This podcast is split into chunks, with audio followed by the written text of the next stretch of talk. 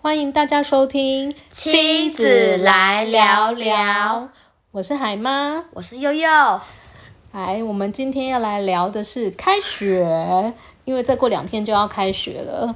我们来问佑佑，你喜欢上学吗？呃，我觉得上学是不错，就是每次在放寒暑假的时候，都会有一点想同学，很无聊，因为在家里很无聊，觉得没有玩伴这样真的吗？的。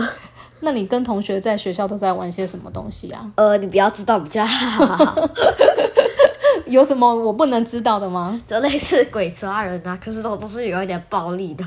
怎么个暴力法？ 呃，就是可能要抓的时候，都很很用力的拍啊之类的，会拍哪里啊？背，然后呢？你会痛吗？嗯，一点点你是被拍的还是拍人的？被拍 的。那你要跑快一点才不会被拍到啊！我知道，可是我耐力很差。那怎么办才好？呃，不知道。要多练习，然后让自己跑快一点，不会被抓到。因为我耐力很差，就是每次都一直冲，用最快的速度冲，可是可能过了几秒钟之后就 get over。好，那你上学有没有遇到最不喜欢的事情？被同学嘲笑，所以，呃，好玩的事情跟同学有关，不好玩的事情也跟同学有关。没错。被同学嘲笑，什么情况下会被同学嘲笑啊？呃，可能就是做错事啊，然后被公开啊，不然就是做一些丢脸的事。什么是被公开？诶，可能就是笑。例如说，有一些同学被老师骂，被公开，然后有很多同学都会笑，不然就是受伤啊、跌倒啊之类的，都会被同学笑。所以，呃，你有同学被嘲笑的话，你看在眼里，你会觉得难过吗？还是会担心自己同样被嘲笑？会担心自己同样被嘲笑。那你在学校有没有被其他同学嘲笑过？有，什么情况下被嘲笑？诶，就是就是之前多语文竞赛的时候，我那天表演回来，因为我们有会开直播，然后班上看了我的表演，就一直嘲笑我。哪一个表演啊？呃，就是之前三年级的时候有一次是课语朗读，可是这次四年级的时候，他他们都没有看到。三年级，那不就是一年前的事情了？对啊，你到现在还记得？当然啦！你也太夸张了，而且你也没跟我讲。有我跟你说， 我就是觉得被嘲笑会伤到自己的自尊心。嗯，那你怎么样去排解那个伤心的心情？就是一直闷在心里。闷在心里不讲，对，这样子会一直受伤，一直受伤，怎么办？会得内伤。没怎么 办，就是这样子。所以这件事情后来就这样过了哦。对，那你有跟其他同学，或是有跟谁说过你被嘲笑的事情吗？没有，只有跟家人说过。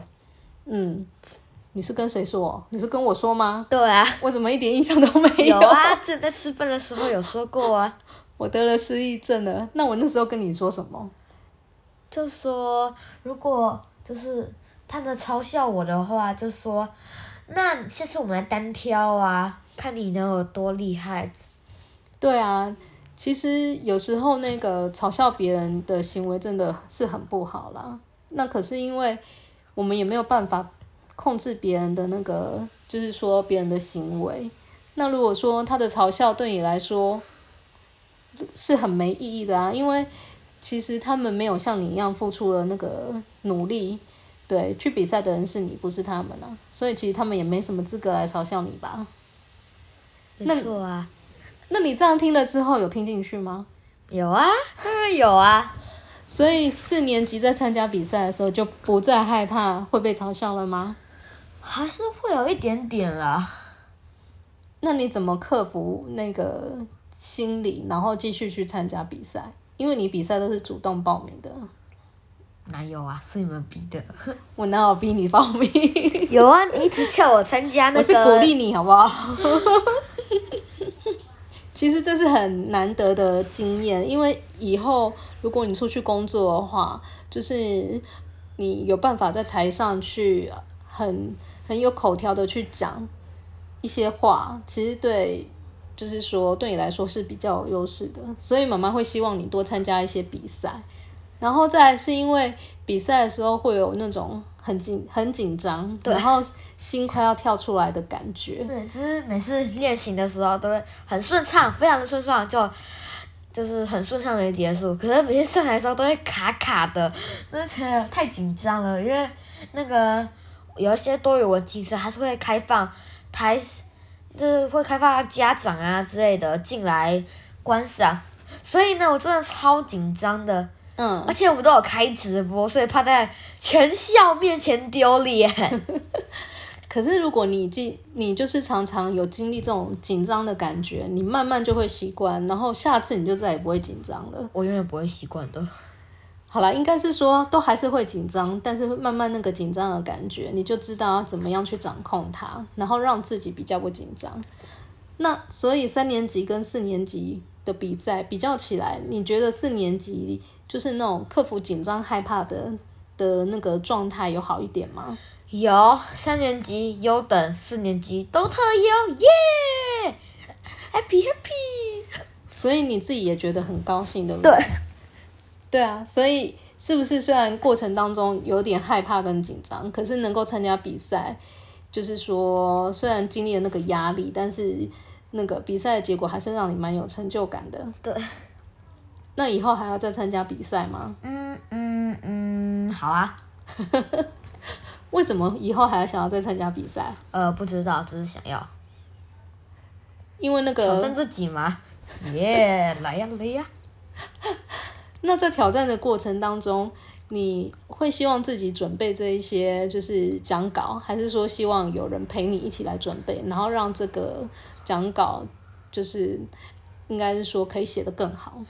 就是应该是有人陪伴吧。嗯，那你有想过就是说这个讲稿应该要找什么样的人帮你，会效果比较好吗？家人或英文老师吧，不然就是补习班的英文老师，因为他们都是正统的外国人，赞哦。哦，所以你讲的是那个英语演讲比赛的事情。对，好，那那个准备的过程当中，你会觉得嗯有点想放弃，以及跟觉得啊好麻烦哦，不想要写。对，就是之前就是报名之后呢，就已经计划好要写就是主题了，然后大纲也写好了。可是大纲写完之后，一阵子都没有去理它了。然后后来发现时间过得很快，觉得快好像快要没时间，所以非常想放弃。嗯，那后来为什么没有放弃？嗯，因为呢，后来家人鼓励我，所以我又振作了些。应该是因为放弃会更丢脸吧？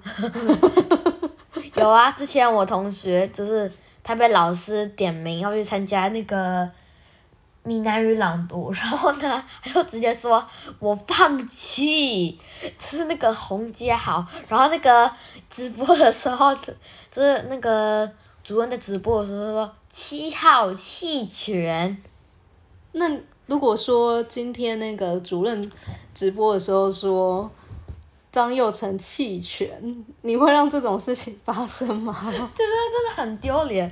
可是我同学他那个就是天不怕地不怕，他也不怕老师，很爱跟老师反驳的那种，嗯，所以他也不怕丢脸，不怕丢脸。